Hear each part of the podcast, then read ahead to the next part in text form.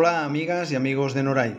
Aquí estamos para presentaros un nuevo audio de la serie de audios, artículos y vídeos que preparamos para nuestra página Noray Terapia Floral.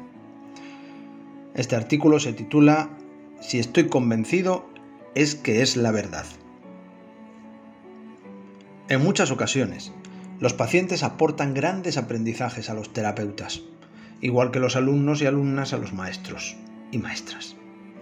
Uno de esos aprendizajes me llegó el día que comprendí que hay personas que piensan que si están convencidas de algo, necesariamente ese algo ha de ser verdad, porque si no fuese así, ellas no estarían convencidas.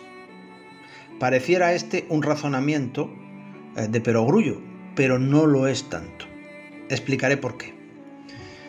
Las personas cuyo nivel de conciencia es básicamente egoico y no hay un mínimo despertar de la conciencia, mantienen sus procesos mentales dentro de un pensamiento que podría denominarse absoluto, en el sentido de que lo que se piensa es la realidad y la verdad, sin posibilidad de que sea de otra manera.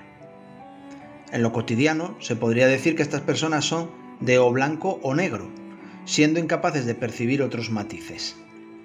Este tipo de pensamiento implica que si yo tengo la razón, necesariamente tú no puedes tenerla y si tú me quieres quitar la razón, yo no te voy a dejar porque yo no la puedo perder. También entran en esta categoría aquellas personas para las que solo puedes estar con ellas o contra ellas, o quienes creen que solo hay dos tipos de personas en el mundo, las que piensan como ellas y las que están equivocadas. Es en este contexto en el que se puede dar la siguiente circunstancia. Aquella persona que tiene la creencia de que si está convencida de algo es que ese algo es una verdad inamovible. Para estas personas, la convicción sobre algo dota a ese algo de naturaleza de verdad, sin el más mínimo resquicio de duda. ¿Cómo no va a ser verdad algo de lo que estoy convencida?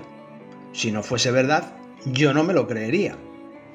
Esta postura llega a provocar situaciones de enfrentamiento o de conflicto, porque la persona no tiene la capacidad de poner en duda sus propias convicciones, mientras que los demás tendrían que cambiarlas porque con toda seguridad están equivocadas.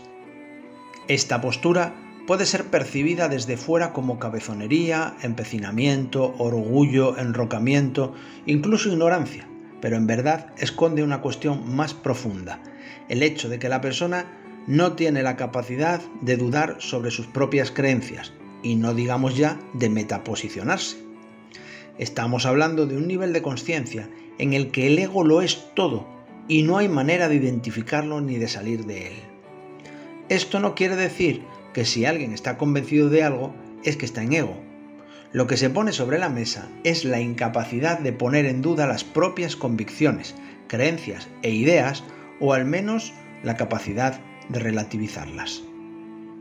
Y esto puede resultar hasta peligroso, porque muchas veces quien cree tener la razón también puede creer que los demás no la tienen.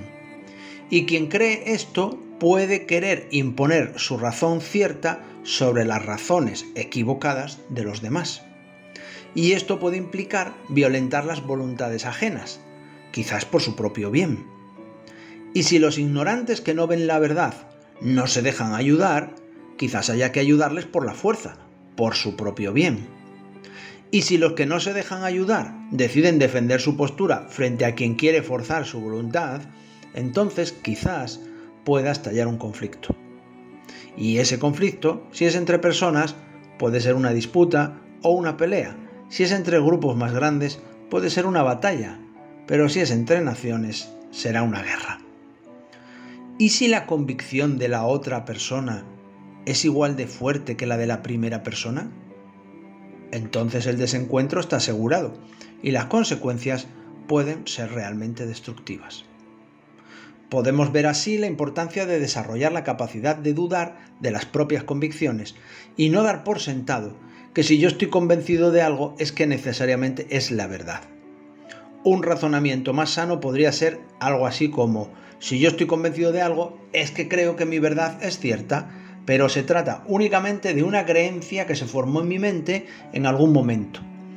Y una creencia no es más que un pensamiento que se fija en mi mente y se queda ahí para que entienda la realidad de una manera y no de otra. ¿Qué valor tiene esa creencia? ¿Es un valor absoluto? ¿Es una verdad que un ser infalible y omnisapiente me ha dado? ¿Y si mi verdad es relativa y no absoluta? Plantearse alguna de estas preguntas puede ser suficiente para salir del enrocamiento y comprender que una convicción es solo una creencia a, la que se le da cualidad de verdad y no la verdad en sí misma. Desde un punto de vista práctico, cada persona podría acostumbrarse a introducir el siguiente pensamiento ante una discrepancia con pareceres ajenos. Yo tengo mis razones y esta persona tiene las suyas siempre teniendo en cuenta que de esta manera no se invalida ni el propio eh, creer ni lo ajeno, porque cada uno tendrá sus razones, aunque podamos considerar que son una locura, que son eh, ilógicas o que no tienen sentido. Yo tengo mis razones y esta persona tiene las suyas. Amigos, amigas de Noray Terapia Floral, un nuevo audio para ayudaros a comprender cómo funcionamos por dentro. Y recordad, conocimiento no es igual a sabiduría. El conocimiento es teórico, es mental, es de oídas. La sabiduría es experimentado y es vivenciado. Y para eso hay que atreverse a vivir.